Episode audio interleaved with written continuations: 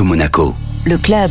Nathalie Belbossan, bonjour. Bonjour. Vous êtes la directrice du pôle tourisme durable au sein de l'association Terre Agir et responsable en France du label La Clé Verte. Alors la Clé Verte, c'est un label international.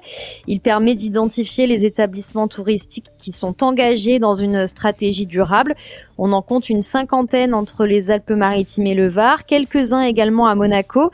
Visiblement, vous recevez beaucoup de demandes. Est-ce qu'on peut parler d'une course au tourisme durable je pense qu'on peut parler aujourd'hui d'une prise de conscience qui s'est effectivement accélérée.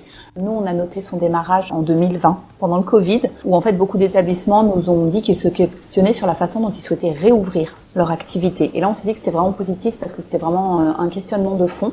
Et donc, ils ont commencé à, travailler de plus en plus sérieusement. Et c'est vrai qu'aujourd'hui, on, ne touche plus du tout que les établissements pionniers. On touche bien euh, tout type d'établissements, d'hébergement touristique, de l'hôtel à la chambre d'hôte, hein, en passant par l'auberge de jeunesse ou le camping, qui souhaitent en fait changer les pratiques de ces équipes et puis aussi euh, transformer un peu ces équipements pour euh, assurer un moindre impact de son activité sur l'environnement. Pour obtenir le label La Clé Verte, il faut respecter de nombreux critères. On n'entrera pas dans le détail, mais on a de, de, grands axes. On va parler notamment ben, de la, la, consommation des ressources naturelles, d'énergie, de gestion des déchets, j'imagine. Oui, tout à fait. Nous, on développe en fait sept grandes thématiques dans lesquelles il va y avoir des critères qui sont impératifs pour obtenir le label et des critères qui sont conseillés pour progresser d'année en année. Et on va travailler effectivement sur la gestion de l'eau, la gestion de l'énergie, des déchets, les achats responsables. C'est un pôle qui est important, notamment sur la partie alimentaire et puis pour les produits d'entretien.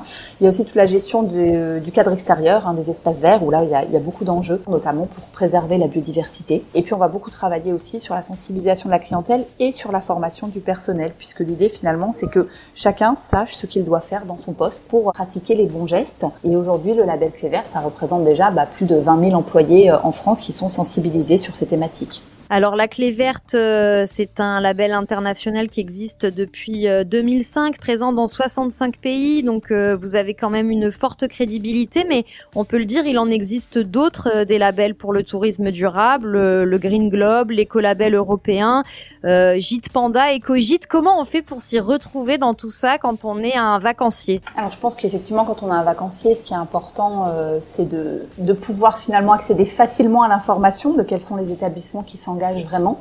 Euh, pendant longtemps, c'était un petit peu difficile, mais aujourd'hui, vous avez quand même de nombreuses plateformes de réservation en ligne qui se sont spécialisées euh, dans les hébergements durables. Donc, je peux penser à, des applis comme Fairtrip, quoi, des plateformes comme Book Different, Wigo Greener, Mover, GreenGo. Enfin voilà, ça fleurit quand même.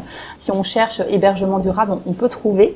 Et ensuite, effectivement, il faut se fier aux labels. Donc, il y a un certain nombre de labels qui sont sérieux, sont des labels transparents, euh, où les critères sont disponibles en ligne et euh, pour lesquels il y a bien des audits qui sont pratiqués sur site. Donc, on peut faire confiance à ces labels-là. Certaines plateformes aujourd'hui les mettent effectivement plus en avant en précisant bien qui est labellisé et qui n'est pas labellisé. Ça peut être un bon, un bon axe pour euh, choisir. Ce que vous dites aussi euh, avec une certaine franchise, c'est qu'on peut avoir une démarche éco-responsable sans demander de label. Oui, alors tout à fait. Nous, on sait qu'il y a des établissements qui sont très engagés aujourd'hui et qui le sont vraiment. Euh, pour autant, ils ne sont pas allés demander un label, c'est leur choix et, et, qui est tout à fait respectable. Après, la problématique, c'est comment les identifier, en mmh. fait. Comment être certain. Euh, donc là-dessus, bah, ça peut être en lisant les commentaires, par exemple, des précédents vacanciers, qui peuvent permettre de, de comprendre que c'est pas effectivement euh, de la communication, mais bien des actions ancrées dans l'établissement. Comment vous voyez l'évolution du label euh, à l'avenir? Est-ce qu'il pourrait évoluer en termes euh, de critères? Est-ce que lorsque vous recevez des dizaines et des dizaines de candidatures, vous êtes prêt à l'accorder à tout le monde si les critères actuels sont respectés? Euh, Comment ça va fonctionner? Vous posez une question qui est vraiment d'actualité pour nous sur notre capacité à accepter toutes les candidatures parce qu'effectivement il y a une croissance qui est très très importante. On voit ça de façon positive, mais l'enjeu c'est effectivement qu'on puisse bien accompagner tout le monde. Donc on s'organise voilà pour faire face à cette croissance euh, voilà avec avec motivation et, peut-être qu'effectivement on va dire à certains groupes d'étaler leur candidature sur quelques années supplémentaires.